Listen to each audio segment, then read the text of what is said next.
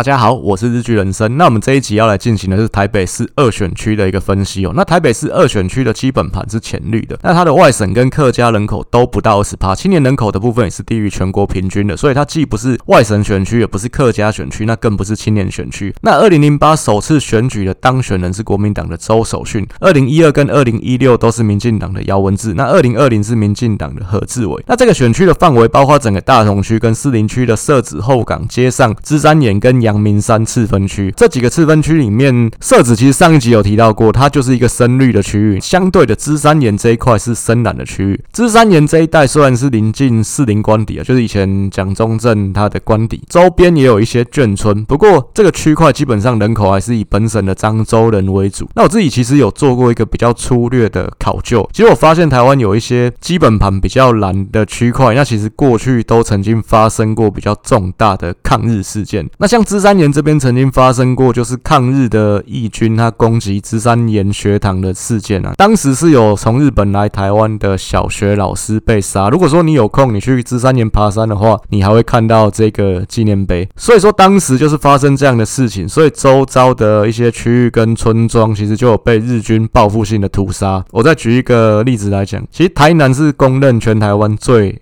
绿的一个县市嘛，以前分台南县市的时候，台南县就更绿。像二零零四年的总统大选，阿扁在台南县就大胜了，连战二十万票。当时他在台北市输二十万票，不过台南县的部分就帮他补回来了。台南县的南西乡，那个时候阿扁的票还是输给连战的，那你就知道这个地方其实是真的蛮难的。台南县的南西乡是什么地方？如果说你跟我年纪差不多，都是七年级生的话，你以前应该有上过认识台湾这个教材，就国中的时候认识台湾历史篇，那中间。有一个抗日的事件叫做交八年事件，如果你还有印象的话，这个交八年事件发生的地点就是在台南县的南西乡。这些相关的事件，有兴趣的话都可以自行再去 Google。大同区的部分有四个次分区，那这四个次分区都是绿的。那不过深绿跟浅绿还是有点差别，它是比较靠淡水河的这一带，兰州跟延平这两个次分区，它又更深绿一点。其实你可以去看地图，我们刚刚讲的社子，其实这个社子这个区块就是淡水河跟基隆河它夹出来的一个区块，所以它也是靠河的这一边。那再来是说，我们之后会讲到的万华区。那万华区它其实也是一样，比较靠淡水河的这一带是比较绿的。那主要的原因是因为，其实靠河的这边基本上都是发展比较早的区域，因为以前其实河运是可以呃一路通到万华这边来的，所以这边的人基本上老台北比较多了。那所以这边比较绿，基本上也是合情合理的一个事情。那接下来我们看就是几次比较指标性选举的一个部分。上一集也有提到过，基本上台北市我们就是会看二零零四的总统大选跟二零一零的市长选举。那其实这一个二选区其实跟一选区也非常的类似，就是说这两次选举的一个蓝绿的比例，其实也基本上就是复制贴上啊。二选区的部分就是民进党这边阿扁对连战那次是阿扁五十五趴，连战四十五趴嘛。二零一零的市长选举是苏贞昌五十五趴，郝龙斌四十四趴，就是这是非常非常接近的一个结果。所以其实也可以看得出来，就是说二选区这个部部分确实是全台北市唯一一个呃在盯到极限的情况下面，那绿的是可以压过蓝的的一个区块。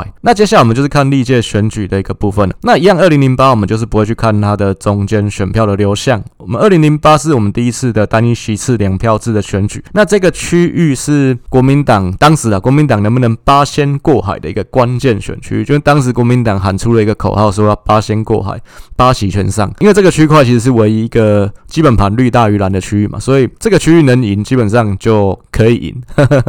这个区域当时也是民进党在台北市唯一需要初选的一个选区。当时初选的参赛者有三个人：蓝美金、萧美琴跟王世坚。那蓝美金是比较老牌的台北市议员，那也当过立委嘛。那他的儿子叫做黄向群，那他的弟弟叫做蓝世聪。这两个人其实之前都在柯文哲的市府里面任职。蓝美金的大伯，她老公的大哥就是黄信介。但简单说，他们家族基本上就是大同区的一个政治世家。不过，其实当时蓝美金是这三个人里面垫底的那一位啊。所以后来主要是萧美琴跟王世坚在竞争。不过，因为当时萧美琴是被深绿的基本教育派打成所谓的十一扣，他是其中一个。那甚至还被叫中国琴啊。当时这个十一扣的事件，我是觉得民进党当时就已经风雨飘摇了。那你还在内斗清算自己人，那当然最后就是输到脱裤也是刚刚好，就是因为当时其实民进党是有一点被深绿的基本教义派绑架这样的一个氛围，所以最后的初选呢，因为当时民进党其实在做了所谓的排绿民调，就是会先问你是支持民进党还是支持国民党，那支持国民党的话，不好意思，你这个这通电话不算了。那这部分其实当时也引起了蛮多的一个争议啊。最后的结果是王世坚在这个区域的初选里面赢了。其实以结果论来讲啊，我是觉得当时如果是萧美琴出现的话，其实应该是不会输给周守训的。不过这部分历史没有如果嘛，我是觉得，因为周守训他其实实质上并不是一个在地经营基础非常扎实的政治人物。然后再来就是说，如果说比空战能力的话，其实周守训你跟现代的像徐小新啊、罗志强这种战神等级的人比，他战力也没那么强。当然绿营这边对他的观感也不会太好，所以你也不用觉得说他可以吸纳浅绿的选票，因为其实不要忘了当年还有所谓守训恒等式这个笑话。什么是守训恒等式？一样，Google 也查得到。呵呵。这个这么久以前的事情，我们就不浪费篇幅来介绍它了。不过为什么国民党要提名周守训？因为其实我们还是一样摊开二零零四最后一届的这个复数席次的选举，我们来看大同区的这个结果。其实，在大同区里面摊开所有蓝营的候选人，当时是在台北市南区嘛，这边蓝营所有的候选人里面，周守训还是得票最高的一个，他在大同区拿到九趴的选票。那当时有三十个人选，那所以说周守训在大同还是选的不错，所以最后国民党在大同跟士林区的部分是提名的周守训，当时民进党提王世坚嘛，一样王世坚也是民进党这边在大同区选的最好的一位，他在大同区拿到十七趴的选票，因为毕竟王世坚的大本营就是在大同这边，他就是大同这边出生的一个政治人物。不过最后的结果，王世坚在自己的票仓还输给周守训一万多票，所以最后也只能自己去跳海，毕竟他自己愿赌服输嘛。那当然愿赌服输的部分还是相当值得肯定的。在二零一二的时候。虽然姚文智是帮民进党拿回这个区域，因为毕竟这个区域本来就是民进党应该要拿下来的。不过，我们去看中间选票的这个部分哦，其实姚文智中间选票是没有选的比周守训好。当时这个比例大概是五比四啊，周守训五，姚文智四。那所以说，周守训他毕竟当时是现任嘛，他当然还是有一些现任的优势。那再就是说，姚文智对这个区域的选民来讲，其实也算是空降，因为毕竟姚文智以前的老板是谢长廷嘛，那他其实比较长时间还是在高雄这边。发展，所以说他过来，那当然跟这边的在地的基础跟渊源不是很深。那虽然说他是谢系的。可以说一个大将，谢长廷的故乡一样也是在大同区。那甚至他早期选市议员、选立委的起点都是在这个区块。他这个区块是他蛮重要的一个票仓，所以说理论上姚文智应该也可以被谢长廷给责批，被他 carry 到。不过这个部分当时来讲，看起来在中间选票的竞争上面，他是不如周守训的。当然，当时其实二零一二那一年，就是因为刚好前面的几年，包括二零零九、二零一零，民进党一连串在补选中都都取得胜利嘛？那在二零一零的五都选举，民进党其实也选的不差，所以说民进党的元气是有从二零零八这个谷底慢慢恢复了。你像这个区域本来就是民进党比较大的区域，当然就有很多人想要来竞争啊。那像当时其实民进党的初选一开始是有四个人要抢的，包括罗文佳。段宜康、郭正亮跟姚文智，那比较有趣的是，这四个人其实二零零八的那次选举都有参选，而且都不是选这一区，就是说他都是别区跑来的。那就知道这个区域对民进党这种都会型的政治人物来讲，到底有多香。你像罗文嘉，他二零零八是选大安区嘛，段宜康是选万华北中正的这一块，郭正亮是选中山北松山的这一块，那姚文智他是选高雄的左营楠梓嘛，就连在台北都不是。所以说，就这四个人都是上一届选别的区域，然后这次要跨区跑来这边。选的那我是觉得，对于政治人物来讲啊，其实你放弃原本自己的选区，跑到别区参选，怎么看都是一个很投机的行为。尤其这四个人里面，我觉得段宜康这个给人观感是最不好，因为段宜康其实过去经营的选区就是中正万华这里，包括他从这边选议员，然后选到立委，但立委是整个南区啦，是不止中正万华。不过他的根据地，包括说民进党里面他的责任区就是在中正万华嘛，你跑来选这个大同区，其实跟你的连结不是很强啊，所以怎么？看这部分，我是不太肯定这样的一个行为。你像徐小新，他其实就蛮聪明的，就是说之前他跟费鸿泰在竞争的时候，也有人呃，包括国民党的大佬劝他去选其他区域，不要跟费鸿泰争嘛。不过他就说，因为我是松山新一区的议员啊，所以我在这边选立委也是很自然的事情，我就是要在这边选啊。当然了，以从胜选的角度来看，因为这个区块本来就是深蓝的嘛，那本来就是一个好选的区域，所以你当然要来抢这个区域啊。所以这部分也不会有人想放弃一个胜算高的区域。那不过徐小新他这样。的一个说法跟举动，我觉得他也是保护他自己的政治履历的，就是说不要说你没捞到好处，然后还背上一个投机换选区这样的一个骂名，那当然比较不好。像段宜康，我觉得他要选择区就不太有正当性，所以后来段宜康他也自己退出了，就是所以最后的初选是罗文佳。郭正亮跟姚文智，那看起来，因为段宜康背后是新潮流嘛，那新潮流当时是应该是支持罗文佳了。不过最后的结果是姚文智获得一个压倒性的胜利哦。不过我们其实刚才也讲到这个二零一零的市长选举的结果嘛，其实苏贞昌在这个区域是拿到五十五趴的选票，那姚文智在这个区块只拿到大概五十趴的选票，所以现在是有一点落差啊。那可以说姚文智他就是赢得不算漂亮，因为刚刚也讲到中间选票的一个部分看起来比较多，还是流向周守训的一个部分。二零一六跟二零二零，国民党在这个区。块可以说是形同放弃的一个状态，就是说提名的都不是很强，而且跟在地没有什么渊源的刺客。你像潘怀忠啊，虽然说他的选区是士林北投嘛，其实士林这一块是他的选区，不过他其实本来就不是那种经营基层型的议员，他其实就是标准空战型的议员嘛。那其实他也没什么在打政治上的空战，因为他看起来是都在上那个健康类的谈话节目，甚至有人以为他是艺人，不知道他另外一个身份是。台北市议员，因为他上健康类的节目都还比上政论节目还多，他甚至没有在上政论节目了。另外，二零二零的孙大千，他更是从桃园那边过来的嘛，因为他之前是桃园八德这边的立委，那是二零一六选输了，他才跑来这边选。感觉上，我是觉得他就是想要当时啊，趁韩总的这个热潮，看有没有办法蹭一波，然后因为韩总的关系水涨船高，蹭一波回到立法院。不过最后这两个人，潘怀宗跟孙大千都都是。只有守住国民党的基本盘而已。我们看他们的得票率其实都非常接近了，大概都是三十五趴左右，这大概就是国民党在这个区的基本盘了。这两次绝大多数的中间选票其实都是流向民进党的人选，就是姚文智跟何志伟，所以他们两个这两次都赢得很轻松啊。但会造成这样的结果，就是说国民党这边看起来派不出人，那是因为国民党这边长期经营大同区之前有一个议员叫做陈玉美，她是养乐多的公主。为什么叫养乐多公主？因为她爸陈崇光是养乐多的老板嘛。那在二零一六年的那次选举，因为在之前二零一四的那次议员选举，其实陈玉美就没有出来选，他就是交棒给他弟弟叫陈炳甫。那个时候我是认为说，陈玉美应该就是积极要布局要选二零一六的立委了，因为毕竟他在那个区域当议员也非常久，而且他其实二零一二就有表态是想要跟周守训竞争，那只是最后没有出来而已。不过最后二零一六选立委他也没有出来，那我那时候不知道原因，后来我才知道他那时候已经得癌症了。那他是在二零一七年的时候就过世了。陈玉梅的弟弟陈炳甫，他是从二零一四开始当议员嘛。那其实二零一九那时候姚文智请辞之后，有这个立委补选，陈炳甫那个时候也有出来。而且其实当时大环境其实是对民进党非常不利的情况，加上柯文哲他又派陈思宇出来左右夹击民进党，所以其实当时陈炳甫是有非常高的机会可以继承他姐姐的遗志，就是可以进入立法院。不过呢，因为那时候二零一八年底的选举，民进党是大败嘛，那让中国习近平这边，他以为说可以抓到一个时机对台湾软硬兼施，因为他看到台湾的民意，也认为台湾的民意背离民进党嘛，所以他认为是可以在这个时候抓住时机对台湾施加一些压力。那不过当时很显然，以结果来看是误判形势嘛，因为最后他在当年一月二号发表了一个谈话，就是关于说这个告台湾同胞书四十周年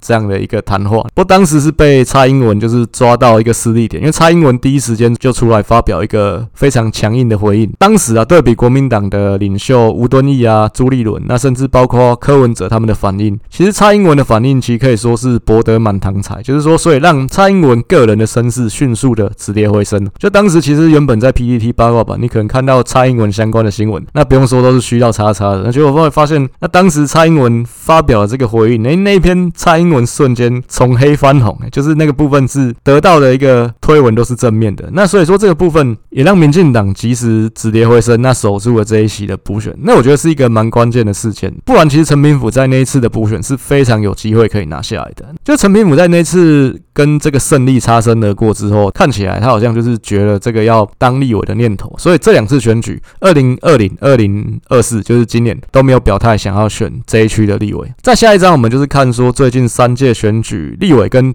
总统的一个比较。那像上一集其实我没有做过一样的东西嘛，就是我们可以看说，在二选区跟一选区其实也非常的类似。二零一二跟二零二零的状况，其实国民党这边总统跟立委的得票数几乎是一模一样的，那这个差距都不到一千票。二零一六跟二零二零这两次国民党这边的立委的一个得票率，其实它跟基本盘也是非常贴近的，可以说只维持住基本盘而已。所以说，如果我们交叉去看，你要说我推估了这个基本盘准不准，我是认为绝对有一定的参考价值。民进党这边二零一二跟二零二零的总统选举跟立委选举的得票数一样，也是差距非常小，因为总统跟立委是在同时选举，所以它还是会有一定的联动性。在右边这档我们可以看到，就是台北市二选区这边一样，过去的三届选举其实都没有强力的第三候选人来投入竞争，所以都是蓝绿对决的这样的一个格局。这跟一选区是一样的情况。在刚刚讲到这个姚文智，讲到二零一九年有一个他辞职之后的补选，所以我们就是再来补充一下当时的一个时空背景跟姚文智这个政治人物嘛。其实我之前录 Podcast，其实我不止一次在节目里面公开讲过，二零一八的那次选举，我个人是投给柯文哲，因为我是觉得民进党你要在二零一四年把柯文哲拱上去当台北市长，然后二零一八你要把他拉下来，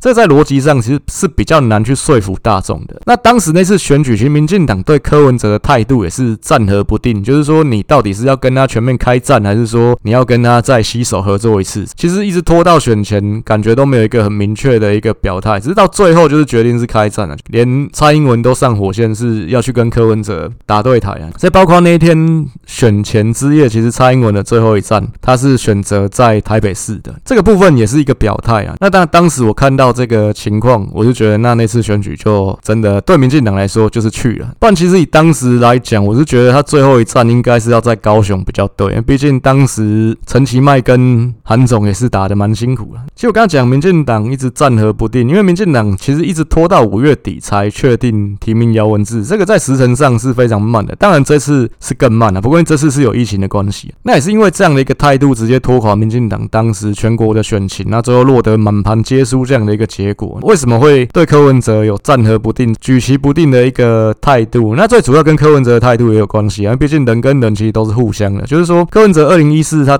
当选之后，其实他也一直跟刻意的跟民进党保持一定的距离。就我个人是觉得他的盘算是，因为一来他怕跟民进党走得太近，最后就是沦为民进党的附庸嘛。沦为附庸的话，你就是最后就要被民进党吃进去了。所以他当然不希望。其实洪国昌应该也是一样的想法。再就是说，台北市基本盘还是蓝大于绿的，所以他也是要为自己的连任路做打算啊。你跟民进党靠得太近，最后这个选举是蓝绿对决的情况下面，那你可能输面还是比较大。所以说，柯文哲他虽然是一个素人参政，不过我是觉得他一踏进这个政治圈，其实就还蛮会算的。真不愧是在台大的白色巨塔里面打滚过的男人，一点都不素人。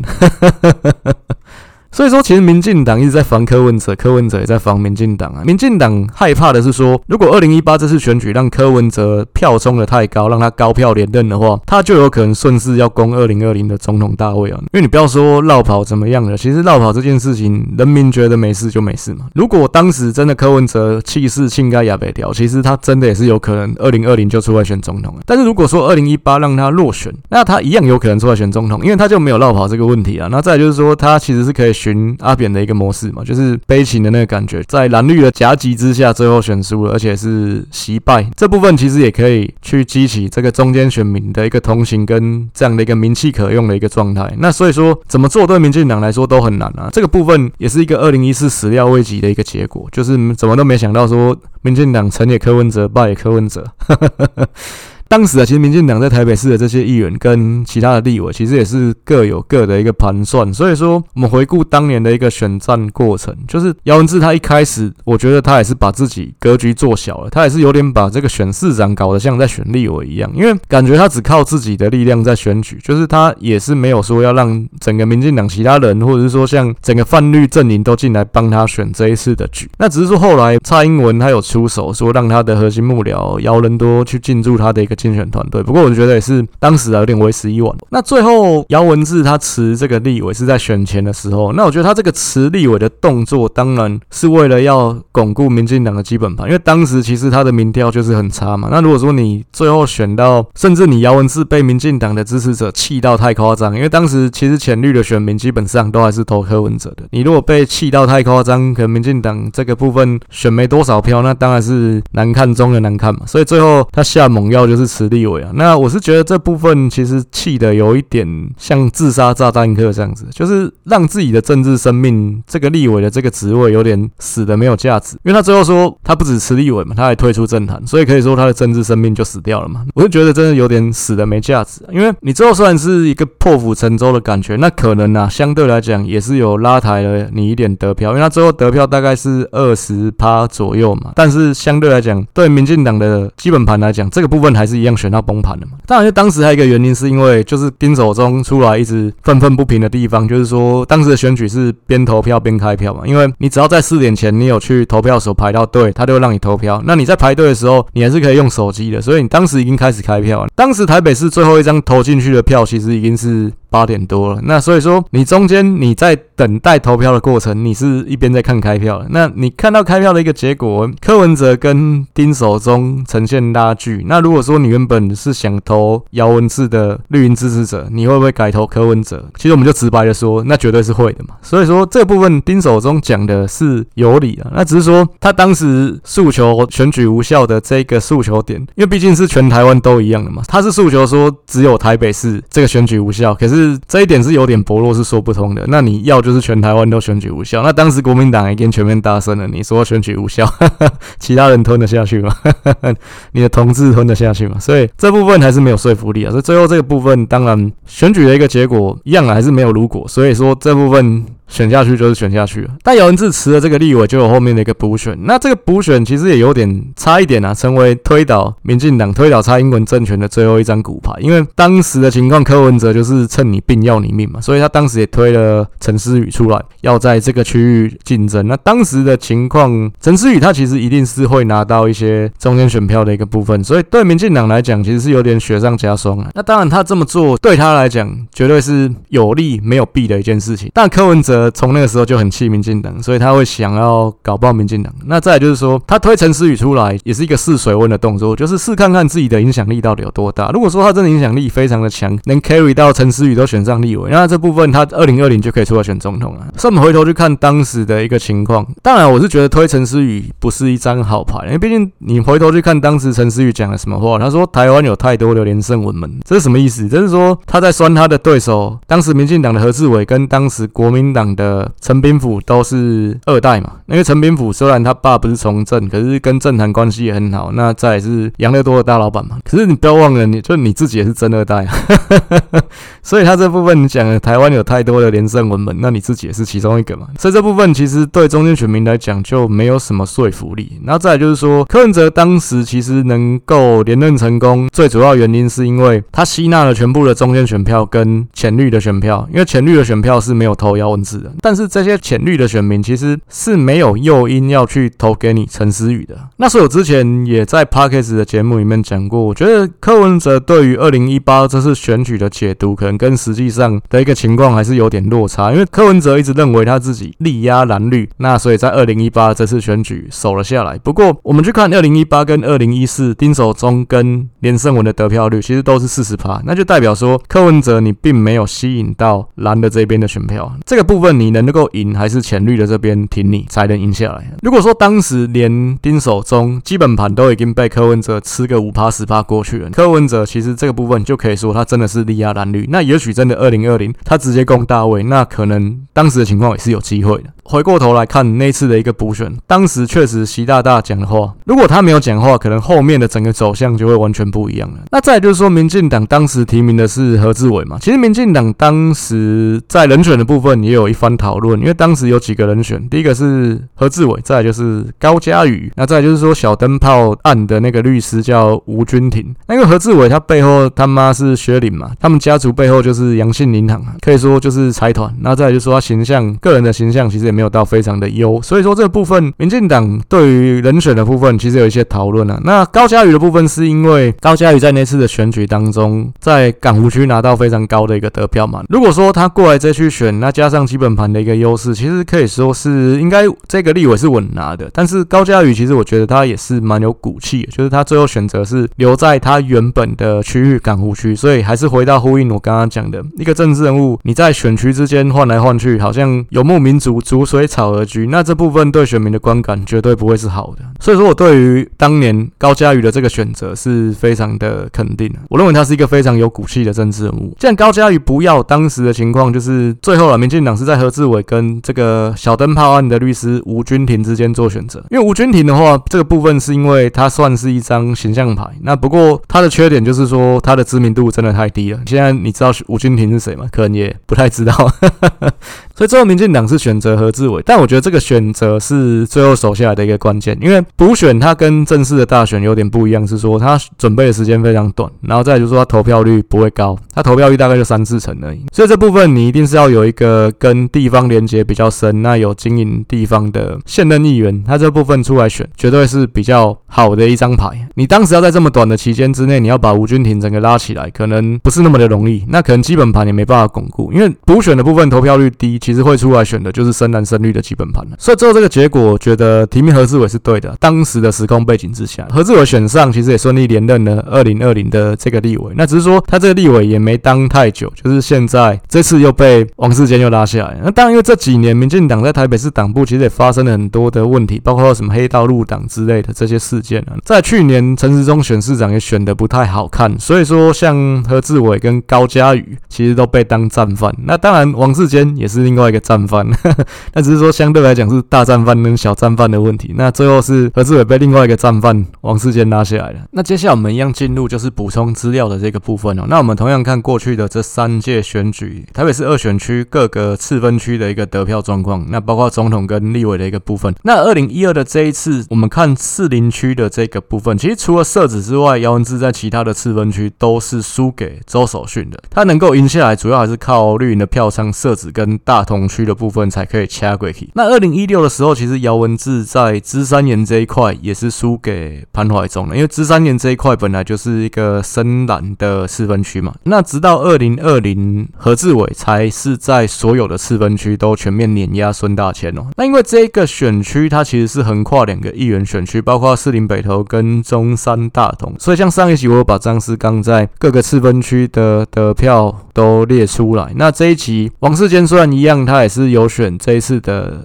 议员，不过我就没有做这个部分，因为王世坚的票毕竟还是只有大同的这个部分嘛，那士林的那一块是没有的，所以我觉得做这个东西意义比较不大，那我就没有再做这个资料。那我们后面最后一章就是直接进入到两位主要的候选人游淑慧跟王世坚的比较的一个部分。那国民党这次提名的是游淑慧，其实跟前两届一样，都有点那种呃死马当活马医这样的一个感觉哦。那不过其实提名游淑慧这件事情对国民党来说是解决了港湖区的这边的竞争状态，因为毕竟原本游淑慧跟李彦秀是僵持不下的，所以对国民党来讲也是一个好的布局。那但对游淑慧来讲，主要还是形势比人强啊，因为李彦秀在这次议员选举的得票真的太夸张了，他是比当年高嘉瑜在港湖区的得票还要更高的。那所以说这样的情况下面，其实硬拼游淑慧十之八九还是会输的。那你不如就是透过这个协调博得这个浪贤的美名，那对他来讲也是好事一桩，也是有加分的。那再就是说，虽然对游淑慧来讲，他是港湖区的议员，那他跨过来选这边的立委，其实赢面当然是不高，不过他一样可以冲自己个人的声量。然后再就是说，他可以去赚到一次单一席次选举的选举经验。那对游淑慧来讲，其实不吃亏。如果他之后还是有想要再挑战立委的话，而且他其实认真说了，这个也不是真的一定稳输嘛。因为毕竟士林跟大同这个区域再怎么样，基本盘还是没有差超过十趴。那我之前也讲过很多次，其实现在十趴之内浅蓝浅绿的一个区域都还是有翻盘的空间。在我前面一集讲到张思刚的时候，讲到张思刚、游淑慧跟徐小新他们其实是蛮常一起抱团的。那不过会有这样的情况，主要是因为他们三个都是二零一八同时选上台北市议员的港台，所以说我就觉得他们还是会有一定的革命情感。那只是说就现实的状况。来讲，我觉得对张思刚和游淑慧来讲，他们跟徐小新的这个团体，那当然光芒还是会集中在徐小新身上，他们两个是没有办法被凸显的。然后再就是说，除非啦后期真的选战的风向对兰陵这边是极端有利的，不然我觉得在不管是一选区还是二选区，这个基本盘本来就不是兰陵有一个优势的情况下面，那其实对他们两个来讲，我觉得是没有明显的好处的，因为何志伟现任立委是何志伟嘛，那输给王世坚，所以说这个区域是没有现任立委。那游淑慧他是六十五年次，现年是四十七岁，王世坚是四十九年次，现年是六十三岁，其实年纪上面是有一些落差，但王世坚是稍微显比较老一点啊，那他本来就是非常老牌的政治人物，其实之前就当过立委了。如果是考量这个在地的因素的话，王世坚是超级纯的大同区在地人，那真的是土生土长。如果是学历方面，游淑慧他是台大政治系的，那王世坚是中兴法法商，那看起来但台大政治系还是比较强啊。不过我们考量王世坚的年纪，其实他六十几岁，他能够念到中兴法商，当年也算是学霸的等级啊。中兴法商就是现在台北大学嘛，那在三峡这边的一个国立大学。其实以前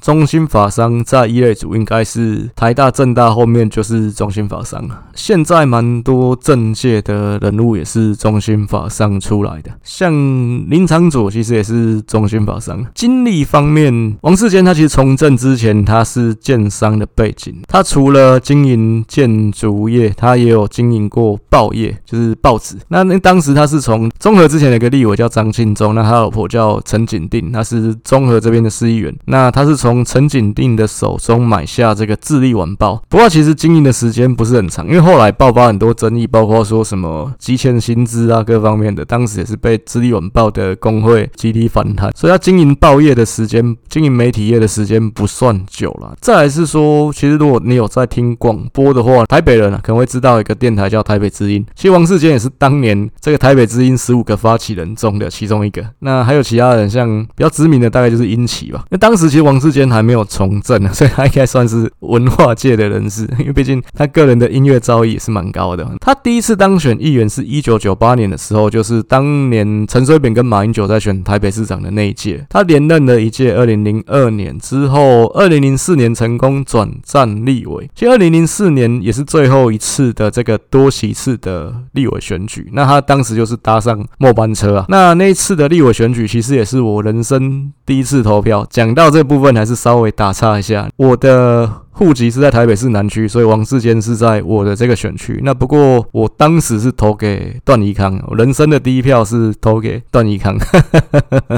那那时候，民进党在台北市南区是提名了五席，那总共是选十席。其实民进党在更前面一届，当时是三年选一次嘛。那二零零一年那一届，民进党在我们台北市南区是选上四席，所以民进党的水准应该起码就是十席里面拿四席，应该是有这个能力的。只是说当时王世坚一个人把票冲到六万五千多票，是冲的有点高。因为其实民进党当时啊，在多席次的时代传统还是有那种配票的文化，就是说这个部。部分也是神父熊建立起来的，就是你当时这个形象比较好、比较有吹票能力的人，其实你不要一个人自干把。票冲得太高，就你不要自己选得太自私啊。当年的沈富雄其实是有出来讲说，希望支持者不要都投给他，救一下那个比较落后的同志。不过当时王世坚就是不理这一套，所以他一个人把票冲掉六万五千多票，那自己选得很嗨。那就最后当年民进党只选上三席的，掉了两个人，哪两个？一个是沈富雄，一个是段宜康。那当时民进党党内检讨，当然有说王世坚这个人太自私了。那段宜康为什么落选？不是我投给他，是因为王世坚自己把票冲太高了。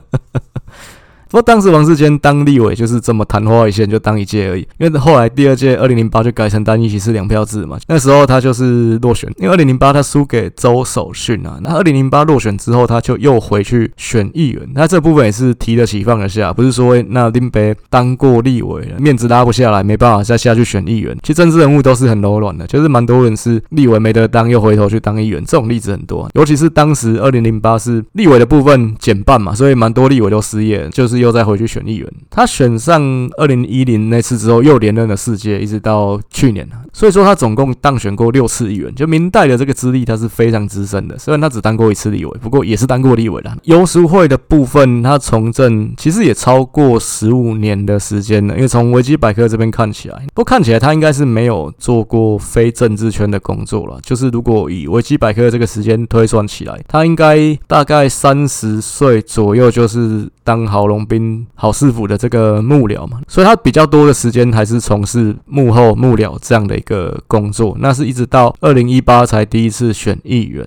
其实他之前的老板是郝龙斌嘛，那郝龙斌二零一四年就卸任了。那为什么他二零一四那次没有出来选议员？我觉得是因为因为当时郝龙斌去选基隆的立委嘛，那可能也没有想过郝龙斌 连选基隆的立委都会选输。所以，但后来因为郝龙斌立委没选上，那他是一直到二零一八才出来选。议员，那那时候他其实也年过四十岁了，其实以就是第一次选举的时间来讲，算是比较晚了。游淑慧他其实相对来讲是比较年轻，而且其实我认真的说了，其实形象上面他应该是比较能够得到中间跟年轻选民的认同的，这是相对王世坚而言啊。毕竟对一些年轻选民，可能都还是会把王世坚当笑话，讲到王世坚还是会有一点带有贬义的眼光，就是一种嘲讽的感觉去看待他。但这部分跟王世坚过去的言行举止，当然是有一些关系，因为毕竟王世坚是真的也有一些黑色幽默的成分在里面。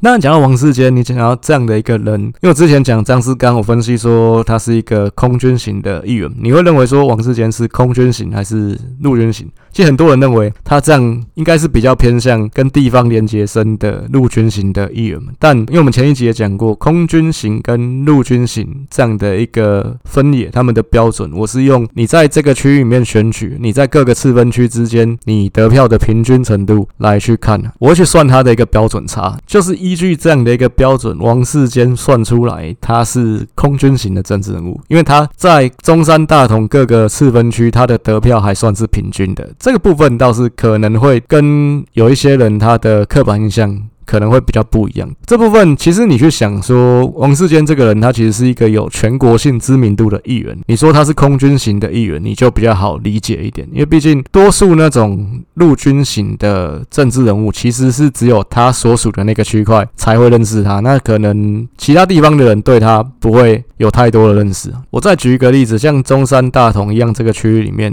一样可能大家听了也会觉得比较意外的，就是民进党另外一个女议员叫陈怡君，大会认为他可能形象上应该是比较偏向空军型的议员，但不是一样的基础、一样的标准算下来，他一样是陆军型的议员。为什么？因为他有一个明显的票仓，就是在大龙洞、大龙次分区那一块，所以他是陆军型的议员，他有一个明显的票仓。不过王世坚，第一个他还是一个在地的议员，而且深耕非常久，然后再就是说他从政资历这一块还是明显的优于游淑慧，所以说我认为他也不是没有他的优势。那我是觉得在这个。区域里面基本盘毕竟还是有一点差距，所以说王世坚的部分他还是可以靠基本盘的部分压过游淑慧，可以车过去的，也是在掐过去。但最后的结果怎么样，我们还是一样要继续看下去啊。以上大概就是我们这一集台北市二选区的一个分析哦。那我们下一集的部分会进行的是台北市四选区的一个分析，因为最主要是民进党在三选区这边的人选还没有确定嘛，所以我们这边就是先进行四选区的部分，但三选区民进党。这边人选确定下，我们再回头去分析三选区的部部分。一样，如果看完这集，你对我讲的内容是有兴趣的，其实你可以再去搜寻我的 Podcast 频道“日剧人生选举研究所”，或者去搜寻我的部落格“日剧人生”。那这部分都可以去参考过去讲的一些内容。我们这一集的内容就先到这边，